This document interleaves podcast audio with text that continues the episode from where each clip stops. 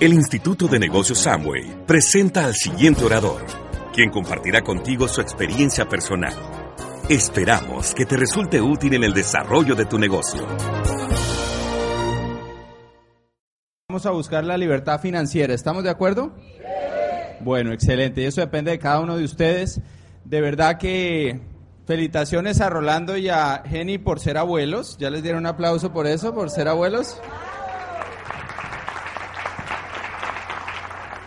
Y estamos felices de estar acá, nos encanta México. Hemos eh, venido realmente siempre a Yucatán, ¿no? Hemos estado dos veces en Cancún. Eh, tengo un primo que hasta la semana pasada vivía en Playa del Carmen y lo vinimos a visitar. Y somos adictos al maní enchilado, a la mayonesa con chipotle y a las papas de jalapeño, ¿no? Todo eso nos encanta, pero ¿saben qué es lo que más nos gusta de, de México? Que está lleno de mexicanos. Eso es lo mejor de, esta región. Y de verdad que son gente hermosa, son gente servicial, son gente muy alegre. Y eso es lo que uno necesita para hacer este negocio realmente. Sí, hay que desarrollar otros talentos, hay que desarrollar persistencia, consistencia y algo para ser líder de lo que vamos a hablar esta noche. Esta noche levanten la mano nuevamente quienes están por primera vez en una reunión de liderazgo. Excelente. ¿Quién su primera reunión de liderazgo? Fue hace mucho, mucho tiempo. Ok, excelente. Un aplauso para ellos también, ¿no? Que se han mantenido en el, en el camino. Y como decían antes de nosotros, no sé en qué condición vienes a esta convención. Puede que vengas motivado, por primera vez llegaste a una reunión, o puede que pienses que estás estancado, que no estás creciendo lo que quieres crecer. Y si te sientes así, yo sé cómo te sientes. Sí, yo, yo me sentí igual. Eh, yo venía a estas reuniones de liderazgo y entonces oía a los diamantes decir, es que tienes que tomar la decisión y tienes que tomar la decisión y tienes que tomar la decisión. Y yo ya estaba cansado de que me dijeran que tenía que tomar la decisión. ¿sí? Yo pensaba que yo ya la había tomado, pero llega un día en que realmente algo cambia y tú haces que las cosas pasen. Hoy esta reunión no es de motivación, ¿sí? hoy vamos a hablar a un nivel de liderazgo, ¿estamos de acuerdo? 21% para arriba, ¿cierto? Entonces vamos a hablar a otro nivel. La motivación la vamos a hacer en, en la convención. Hoy vamos a hablar de cositas que a veces no nos gusta oír, pero que son importantes para un líder. Porque un líder, ¿me entienden? El líder no puede depender de motivación. El líder tiene que depender, depender de la conciencia que tiene acerca de su negocio y de su rol dentro del negocio. El líder no puede estar esperando que lo motiven. El líder tiene que ser fuente de motivación para los demás. Vamos a empezar y vamos a hablar básicamente de un tema, pero antes hablemos de esto. Ahí dice una cosa, la ley del tope. ¿Qué es la ley del tope? Pues cuando ustedes llegan al nivel de liderazgo, uno de los autores que seguramente les han recomendado y les van a seguir recomendando es John Maxwell. John Maxwell es un autor, yo creo que como pocos, en el tema de liderazgo, y él en uno de sus libros habla de este tema de la ley del tope. Y él dice que un líder no puede manejar una organización más grande que su nivel de liderazgo. ¿sí? Yo lo veo como, como un recipiente. El líder es un recipiente. Si tú eres un líder con un nivel de liderazgo como una copita de estas de tequila, ¿sí? pues el grupo que te va a caber es el que cabe en una copita de esas. Si eres un líder ya con un mayor nivel de liderazgo, has crecido, tienes un carácter más fuerte, vas a tener eh, de pronto el nivel de, de, un vaso, ¿sí? Y después de un balde, y después de un barril, ¿no? Y después de una piscina, y después te vas a volver como, como los diamantes, ¿no? Que vemos, de los cuales todos hemos aprendido, nosotros estamos felices de estar acá, eh, porque nuestro equipo de apoyo, pues ha sido maravilloso. Nosotros venimos de la línea de Carlos Eduardo y Claudia Castellanos, de mi, auspiciador, que algún día lo van a tener acá, eh, son Camilo y Leila Pinto, que son unos esmeraldas en rumbo a cosas más grandes. Y nuestros dobles diamantes, Mario y Betty Orsini, que son una leyenda en, Latinoamérica y que para nosotros han sido casi que como una familia dentro de este negocio. Pero desde hace un par de años que vino todo esto de Piensa en Grande y nos integramos en toda la región, pues hemos tenido la oportunidad de compartir con, con, diamantes que no conocíamos antes, que habíamos oído y visto en los viajes de liderazgo, pero ahora que hemos compartido y empezamos a aprender de ellos, pues ha sido realmente espectacular. Así que pido también un aplauso muy fuerte pues a su diamante, a Mario, a Mario Rodríguez, diamante ejecutivo fundador, a Alberto y a Lilia Mayagoitia que van a estar acá. A, sus nuevos dobles diamantes, Vladimir y Susana Pándora, wow, qué, qué ejemplo. Y bueno, a todos los esmeraldas y a todos los diamantes mexicanos, démosle un aplauso. Si se me quedó el de alguien por fuera, un aplauso para, para él, para ellos. Y entonces nos vamos a volver esta gente, ¿no? Gente como Vladimir y Susana, como Mari y Betty, ya son recipientes casi que como océanos, ¿no? Son, o sea, les cabe mucho, mucho, mucho dentro de su recipiente porque han subido su nivel de liderazgo. A mí me dijeron una vez una cosa que no me gustó yo me estaba quejando de mis downlines. Yo sé que aquí nadie hace eso, ¿no? Pero en Colombia a veces nos da por quejarnos de los downlines. Y entonces me dijo Carlos Eduardo, que él es bien directo, él me dijo, eh, tu grupo es tan grande como tu nivel de liderazgo. Y entonces él me dijo, imagínate que Dios está allá arriba, ¿cierto? Y nos está mirando. Y todas las noches hay gente, ¿no? Que se pone de rodillas o antes de dormir, reza, ¿cierto? y ora y pide por una oportunidad. Y entonces tú a quién crees que se la va a mandar esa gente, Dios. O sea, Dios está mirando a esa gente y está pidiendo, Señor, mándame una oportunidad, algo para mejorar el nivel de mi familia, para que tengamos mejor calidad de vida. Mándame una oportunidad. Y entonces te ven a ti que te estás quejando, ¿sí? Te ve Dios que te estás quejando, que no haces lo que hay que hacer.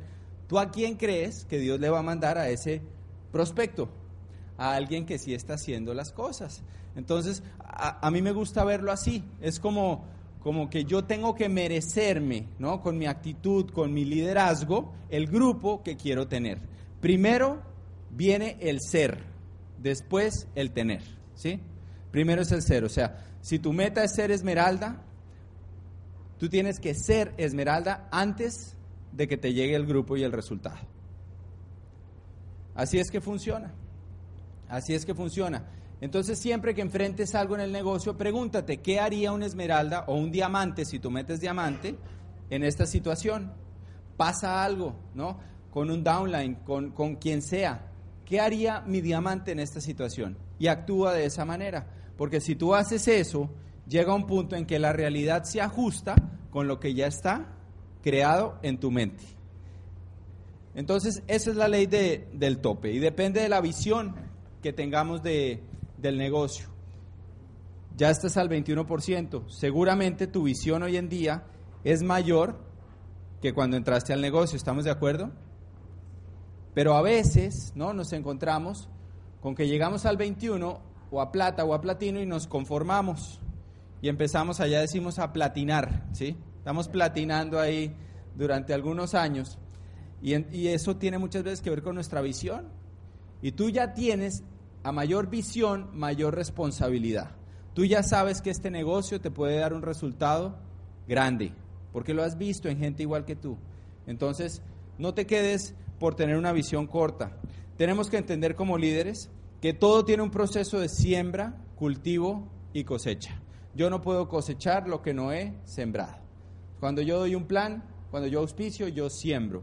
Cuando yo conecto a esa persona al programa de capacitación, lo entreno en, estrategias comerciales de productos, eh, lo entreno como un líder, ¿no? Formo su carácter, estoy cultivándolo. Y va a llegar el día en que, en que coseches. A nosotros nos ha pasado en organizaciones que tenemos que llegamos a, a ciudades donde tenemos grupos y se nos presenta gente, ¿no? Hola, mucho gusto, y uno lo saluda y dice, ¿Y tú qué nivel tienes? Y dicen, no, yo soy rubí, yo soy zafiro, yo soy platino. Ah, qué bueno, ¿y quién es tu diamante? Y nos dicen, tú, ¿no? Quedamos como, wow. Pero son organizaciones en las que hace mucho tiempo sembramos y sobre todo cultivamos. Entonces no, no, no puedes, ¿me entiendes? Todo tiene, tiene un orden. Las herramientas más importantes al nivel de liderazgo son edificación y promoción edificar a tu equipo permanentemente, edificar la compañía, los productos, el programa de capacitación, tu crossline, tu compañero de equipo, edificar tu pareja, ¿no? Cada mañana, el tema que va a tratar por la noche es un tema que ha impactado muchísimas parejas a nivel del negocio en toda Latinoamérica y en Estados Unidos, y es una charla enfocada a cómo podemos trabajar mejor en pareja, que es uno de los retos, ¿cierto? Solo pasa en Colombia. Las mujeres ah, dicen así, los hombres se quedan quieticos, quieticos. Mañana vamos a hablar de por qué pasan esas cosas.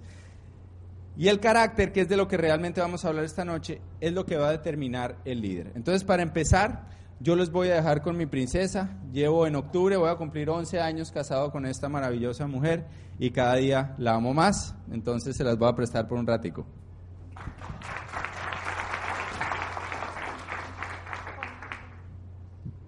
Bueno, buenas noches. ¿Cómo están? Bien. ¿Bien?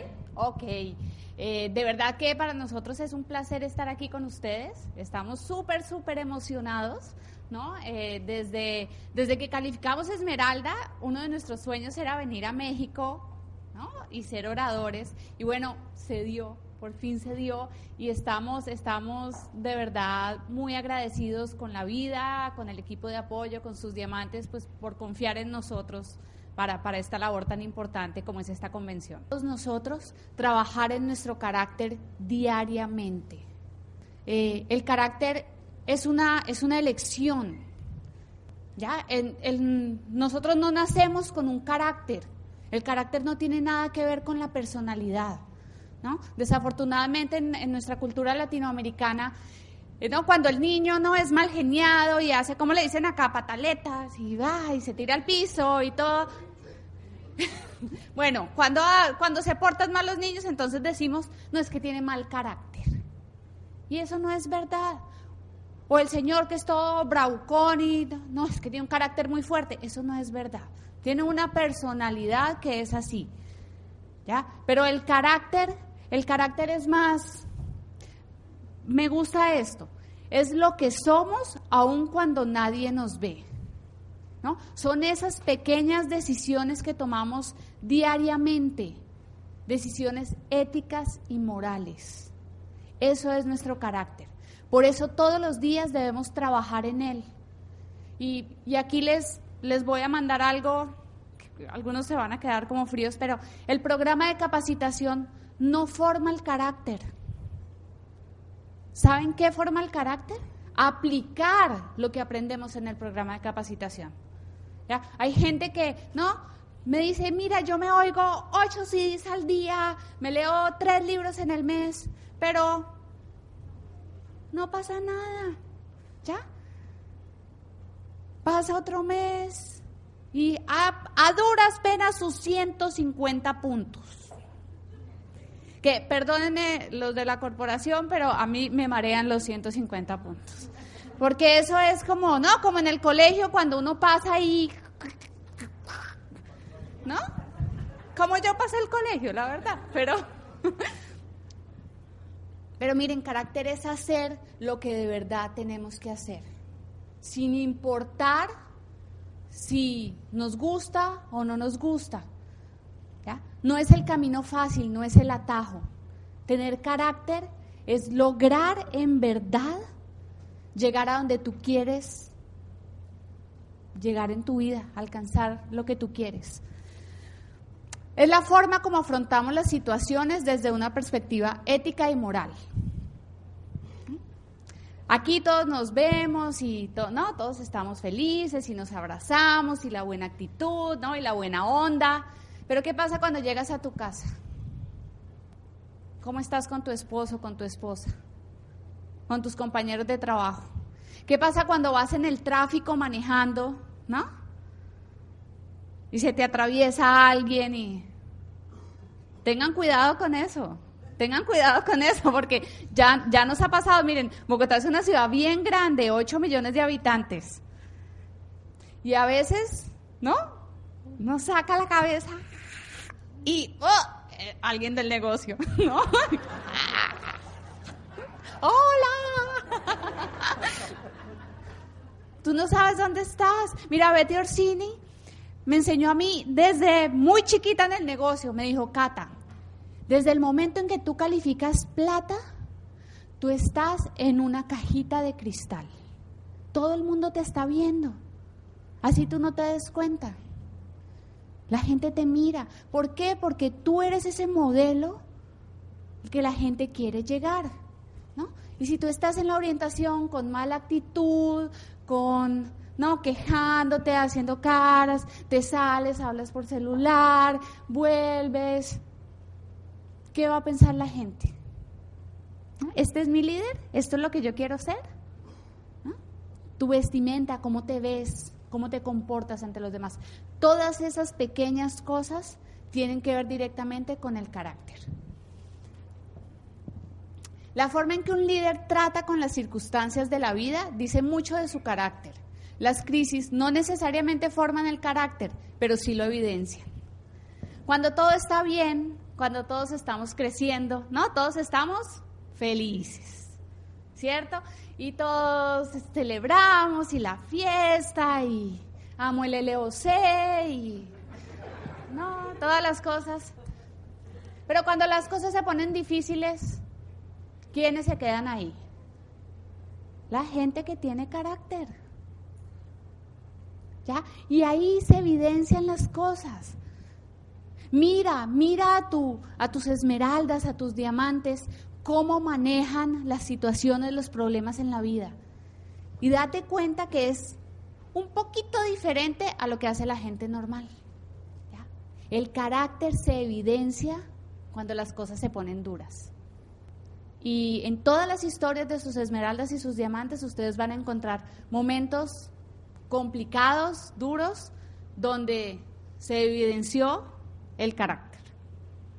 Y eso es muy importante. Y ahí es donde está la inspiración más linda de, de esas historias de éxito.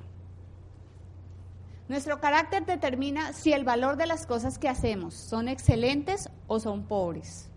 Si son pobres y de poco valor, es porque así es nuestro carácter. Yo sé que es una frase dura, ¿no?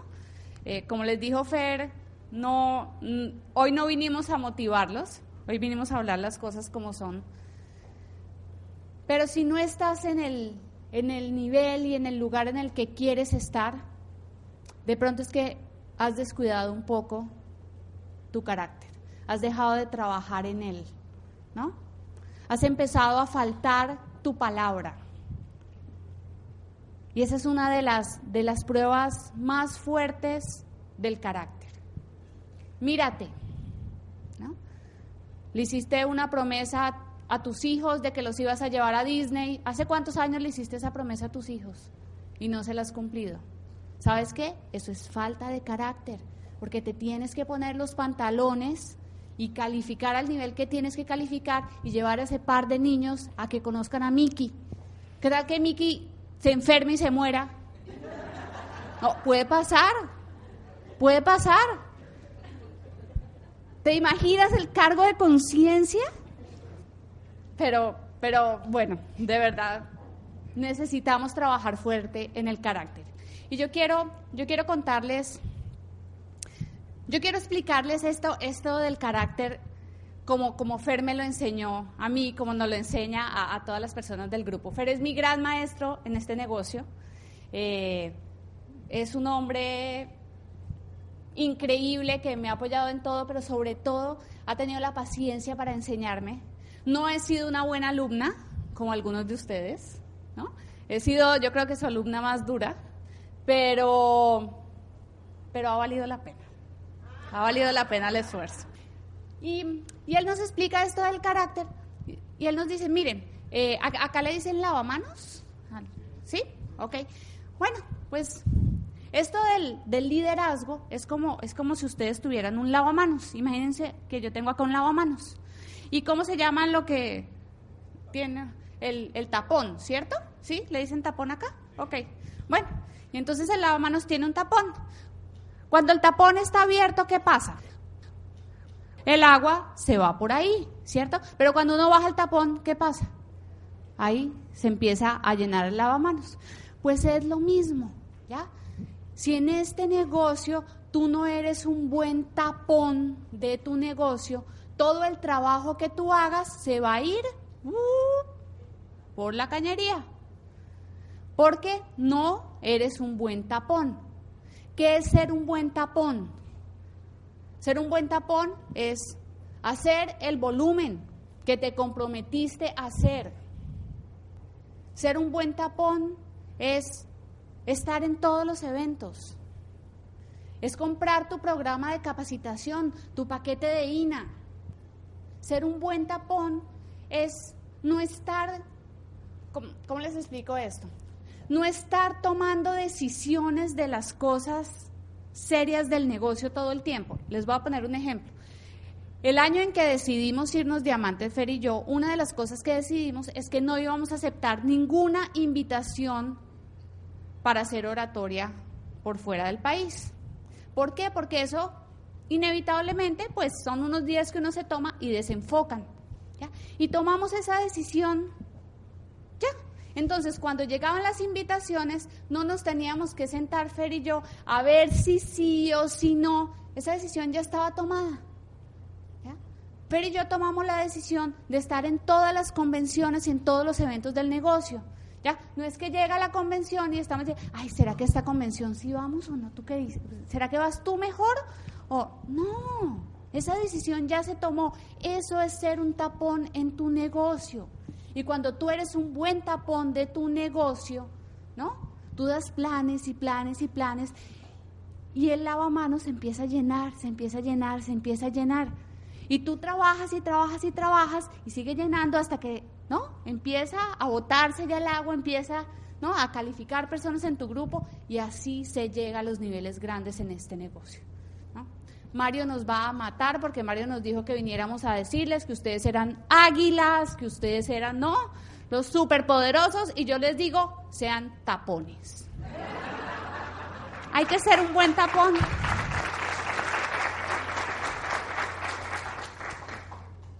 Y por último, para, acabar, quiero, quiero decirles algo.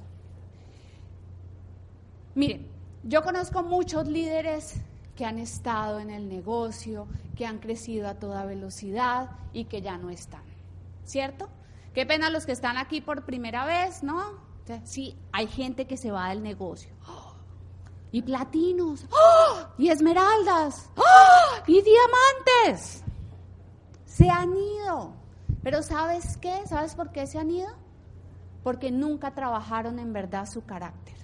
Porque cuando llegaron los momentos duros, prefirieron irse a otra parte y no quedarse y afrontar las cosas y levantar el mercado nuevamente. Así que yo espero que todos los que estamos acá trabajemos diariamente nuestro carácter.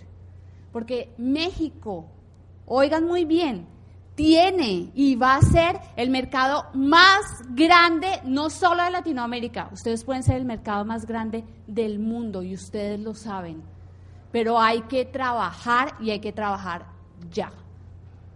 ¿Ok? Entonces, fuerte con su programa de capacitación, fuerte con ver cuáles son las grietas de su carácter, en qué es lo que tienen que trabajar y por favor Niños, hay que calificar esmeralda hay que calificar diamante. O sea, todos ustedes están listos para hacerlo, pero tienen que creérsela. Tienen que creérsela ya. Nosotros creemos en ustedes, Latinoamérica cree en ustedes. Todos tenemos los ojos puestos en México. Yo sé que pronto vamos a tener nuevos diamantes, yo sé que pronto vamos a tener muchos esmeraldas y los vamos a esperar en Colombia y vas a conocer Colombia. Bueno, los dejo con fuego.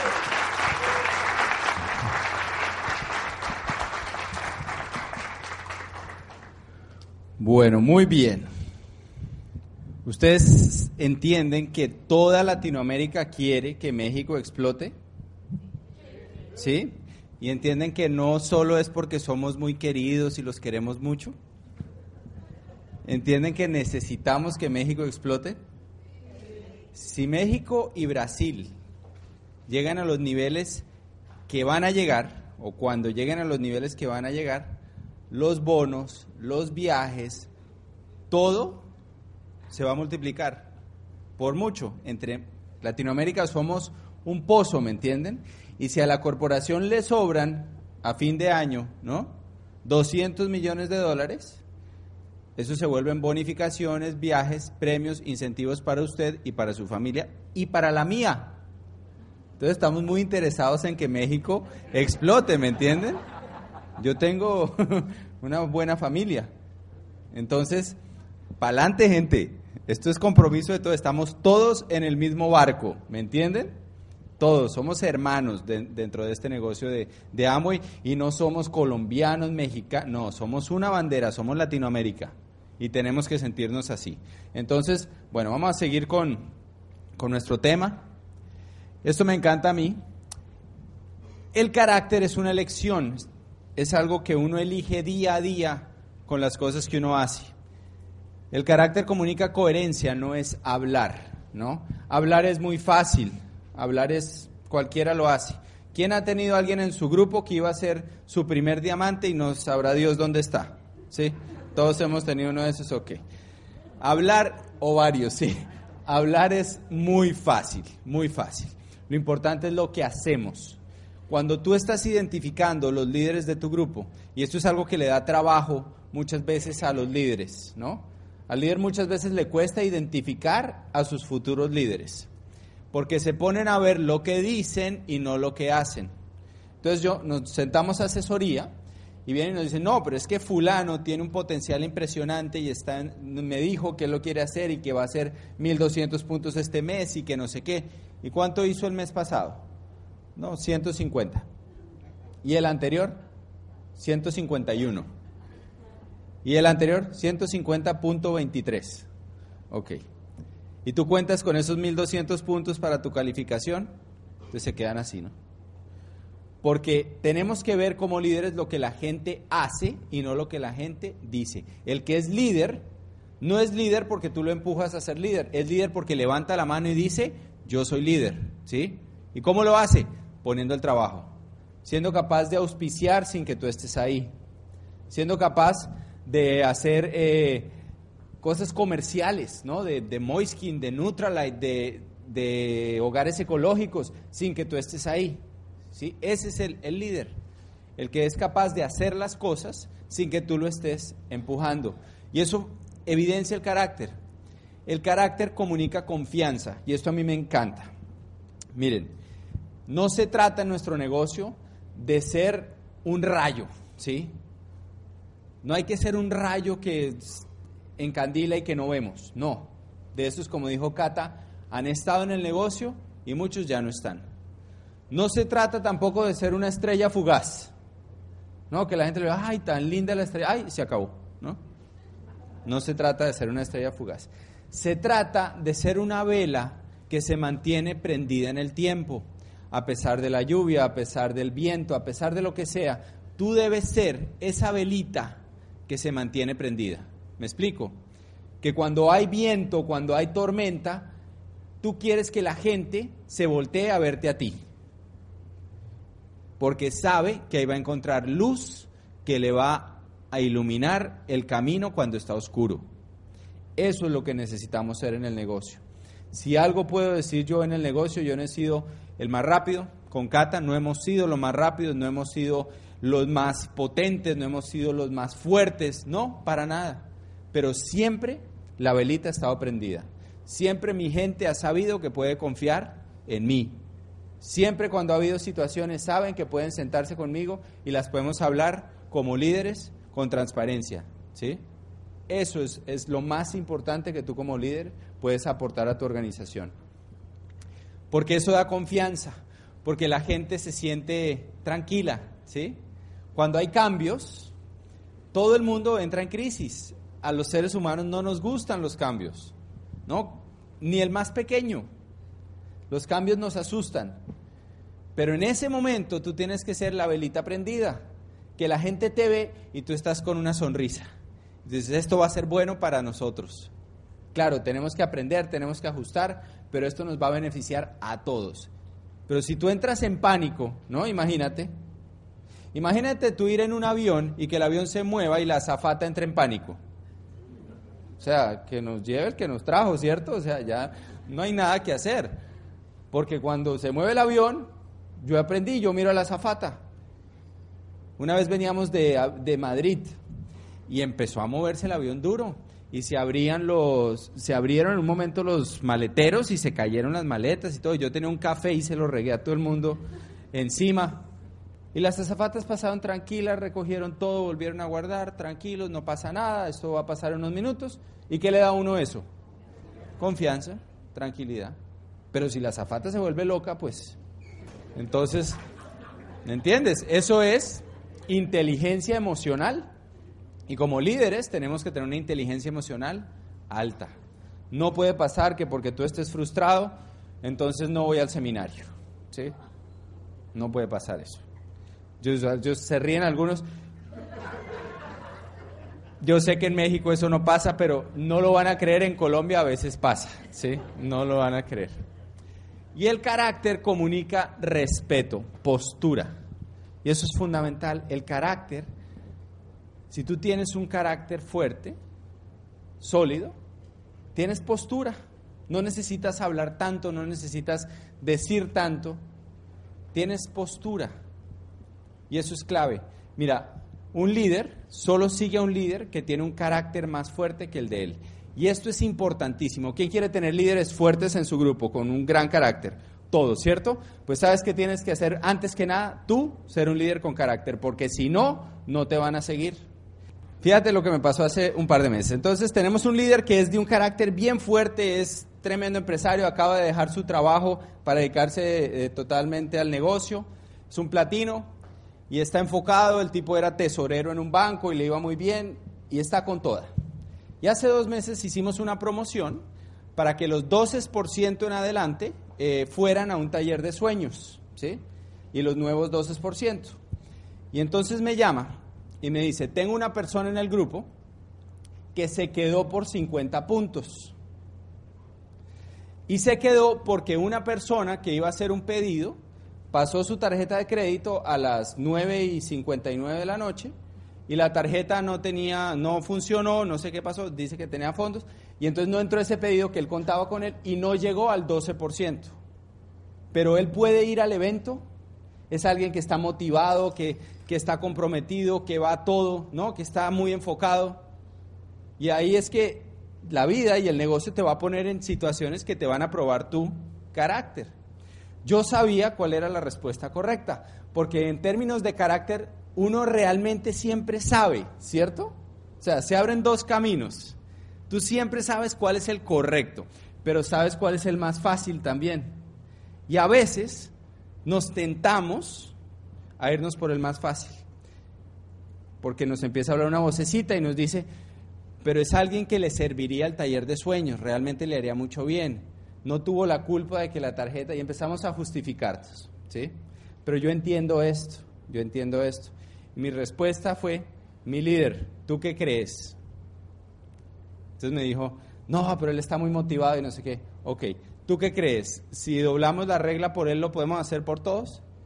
Y él sabe, él también sabe. Y él me dice, no, yo sé que no. Le dije, ok, entonces ya sabes qué, qué decirle.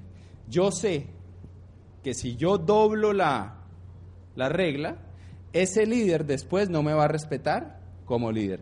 Y en el futuro, cuando se presente una situación mayor, él sabe que mi carácter es débil. Por eso es tan importante que en todo lo que hacemos, en las cosas pequeñas, nuestro carácter se, se refleje. Y eso te va a dar postura. Lo que te digo, si tú haces eso, tus líderes, tu gente, te va a mirar con respeto. ¿Sí? Lo que tú dices tiene un valor, tiene fuerza, porque no son palabras, son el reflejo de un ser con carácter. Es tomar el camino correcto, no el más fácil. Es decir la verdad, no lo que el otro quiere oír. No, algunos están acá por primera vez y yo muchas veces empiezo esta reunión diciendo, ¿quiénes quieren oír cosas buenas? ¿No? ¿Quiénes quieren oír acá cosas buenas? ¿No? Levante la mano, los que quieren oír cosas buenas. ¿Quiénes prefieren oír la verdad? ¿Cierto? O sea, siempre debemos escoger la verdad por encima de las cosas que, ¿no? que nos hacen sentir bien, pero no son reales. Es ser íntegro, ser responsable con el manejo del dinero. La forma en que manejas el dinero habla mucho de tu carácter. Esto es fundamental. Yo sé que aquí no pasa, a veces en Colombia pasa que hay gente que uno ve en la orientación empresarial, ¿no? Que llega tarde, para no pagar. Y se hacen afuera y entonces escuchan desde afuera. Y cuando ya se levantan las mesas, ahí entran. Teníamos identificado un personaje, ustedes no me lo van a creer, pero allá ponemos eh, todas las, las semanas stickers de colores. Entonces poníamos stickers y después nos dimos cuenta que la gente entonces iba a las papelerías y compraba los stickers. Entonces empezamos a variar el color, ¿no? Para que no supieran qué sticker iba a ser. Cuando nos encontramos un personaje que detrás de la solapa tenía de todos los colores. Entonces él llegaba y miraba ¿no? la mesa y, y se ponía el sticker del día. Pregunta, ¿tú crees que ese personaje está en el negocio? No, Obvio que no, es que lo que a uno más le duele es ver esa persona que está afuera, ¿no? que por no comercializar un producto y generar 4 o 5 dólares, está mendigando su propia vida. Y como líder jamás va a surgir.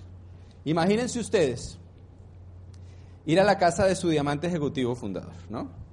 Que no he tenido el gusto de conocerla, pero me imagino que ser una casa hermosa y todo muy bien. Imagínense que están ahí con él y él les está dando una asesoría y de pronto llega la, persona que le ayuda a la empleada de servicio, ¿no? Y dice, ay, don Mario, ¿y será que este mes sí me va a pagar? Mire que es que hace dos meses no me paga, ¿no?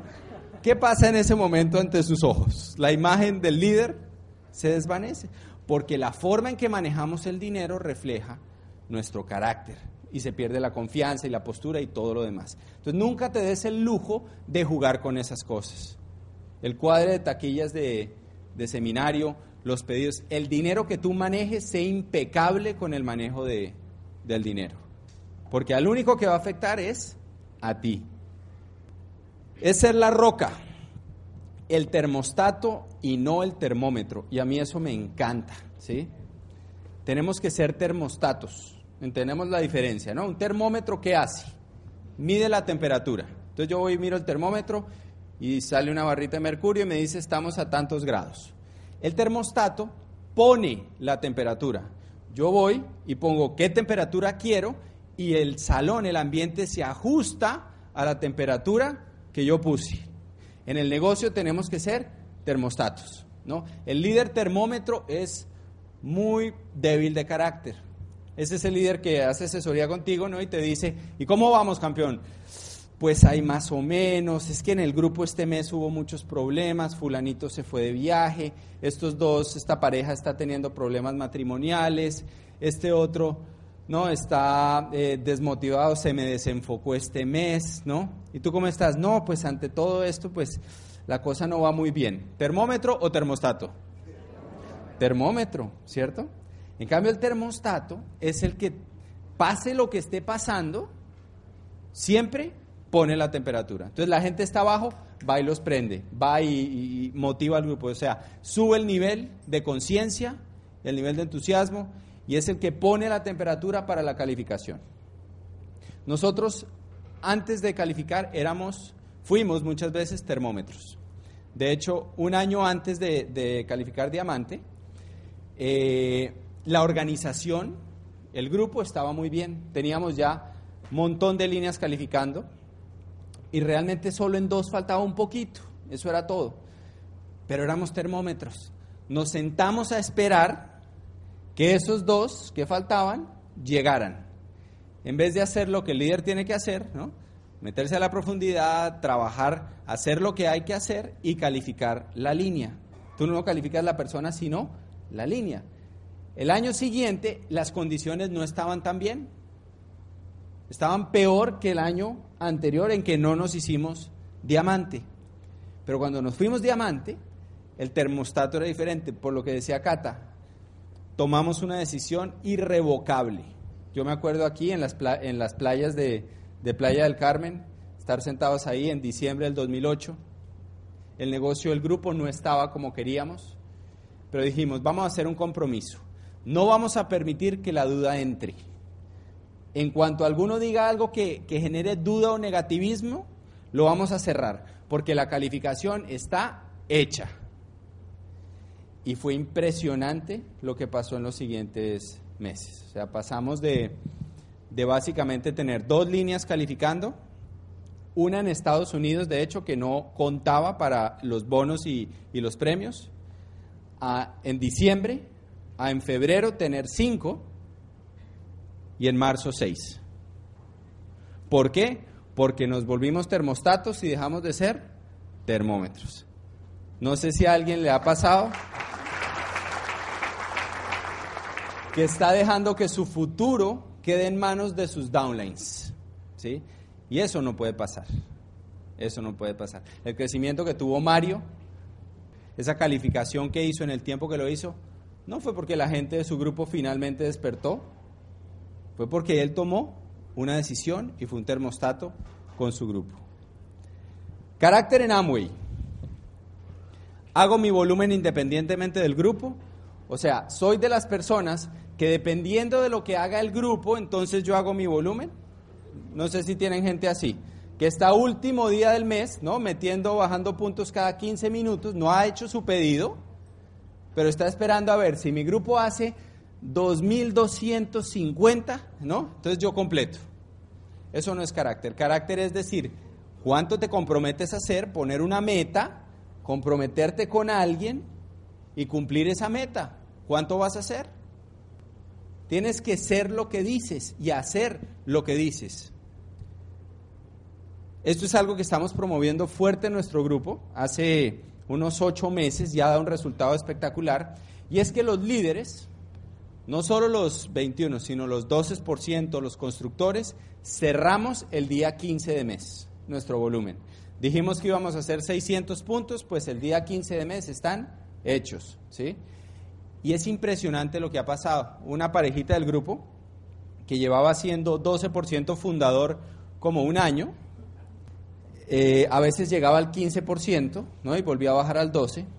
Empezamos con esto y al día 15 estaban al 15, o sea, tenían sobre 4.000 puntos. Adivinen qué pasó. Dijeron, es lo máximo que habíamos hecho en la historia y lo hicimos en 15 días, nos falta la mitad del mes. Ese mes se calificaron. O sea, toma tiempo, ¿sí?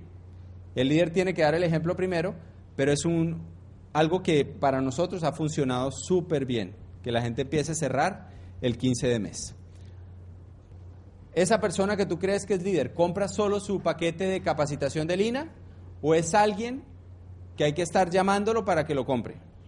Si lo compra solo, pues eso es una muestra de carácter. El que lo compra rápido, apenas sale, lo escucha y lo promueve, ese es el que va a llegar a cosas grandes. ¿Soy quien decide mi agenda y construyo mi futuro o dependo de mi upline? O sea, yo manejo mi agenda o estoy esperando que me llame mi upline para empezar a cuadrar los planes y hacer lo que hay que, que hacer. ¿Compro mi boleta de convención desde la anterior? ¿O espero a última hora?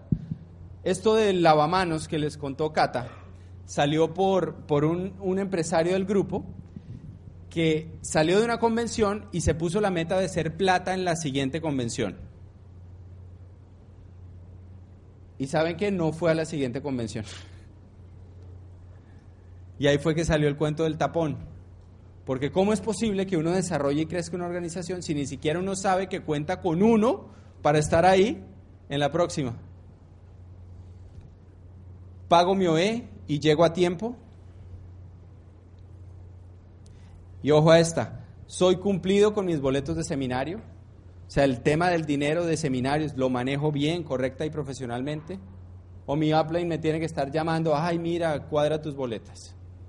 Nosotros nos pasó hace unos meses una situación con esto. Y eso siempre va a dañar la relación con, con la gente. O sea, el manejo otra vez del dinero, impecable. ¿Y cómo lo mejoro? Busca grietas. ¿Cuándo dijiste algo que no cumpliste? con tus hijos, con tu pareja, con tu familia? ¿Cuándo has dicho algo que no, que no llevaste a cabo? Busca patrones, si es algo repetitivo o fue algo ocasional. Y si encuentras patrones, afrontalo, discúlpate con quien te hayas que disculpar, con tu upline, con tu downline, con tu pareja, con tu hijo, por esas grietas. y toma la decisión, lo más importante, podemos crear un mejor futuro. Y yo voy a acabar con una historia rápida eh, que pasó en, en, Santorini, en Grecia. Como premio de diamante, nosotros nos fuimos con una pareja de diamantes de Costa Rica y nuestros dobles diamantes Mario Bete Orsini a Grecia, a Santorini por las islas. Y estábamos allá y había un camino por el cual subían, uno podía subir o en burro o en teleférico. Y nosotros subimos por telesférico, pero al regreso estaba muy lleno el telesférico. Y entonces nosotros vimos el atardecer y dijimos, vamos a subir por el camino, pues caminando, y se veía corto. Empezamos a bajar, ¿no? Y antes de, irnos le dijimos a, Mario Orsini, le dijimos, Mario, vamos a ir por ahí. Y él nos miró y nos dijo, ¿por qué? no, pues bonito, el atardecer, el sol, todo, vámonos por ahí. No, váyanse, ¿sí? Y empezamos a bajar y en la mitad del camino, ¿no? Ni siquiera en la mitad, llevamos tres curvas, nos dimos cuenta que era más largo de lo que pensábamos y ninguno pensó qué espera uno encontrar en un camino por donde van burros. ¿Qué hacen los burros? ¿no? Y esto es que no es que era un poquito por aquí y por allá, es que era un tapete, ¿no? Y olía fatal. Y llegamos, ¿no? Cansados y además, como ya era atardecer, empezaron a subir los burros y subían y nos empujaban y nos tocaba subirnos al borde y pasaban y nos untaban las babas. O sea, fue poco romántico, yo me lo imaginaba bien diferente. Y llegamos abajo y, además nos demoramos un montón. A mí todavía me duele una rodilla de esa caminada que fue hace un año y medio. Y nos ven la cara que traíamos. Y Cata casi se me raja en la mitad, ¿no? Y yo dije, actitud, mi amor, que somos diamantes. Seguimos bajando. Y llegamos abajo y nos dice Mario Orsini, ¿qué les pasó? Y entonces le contamos la experiencia, ¿no? Y Mario, que es un personaje, dice, bueno, ¿y qué aprendiste? Y dije, Mario, entendí que cuando uno se aleja de su equipo de apoyo, primero, solo se asocia con burros. Y segundo, el camino se vuelve una... Y ahí los dejo. Feliz noche.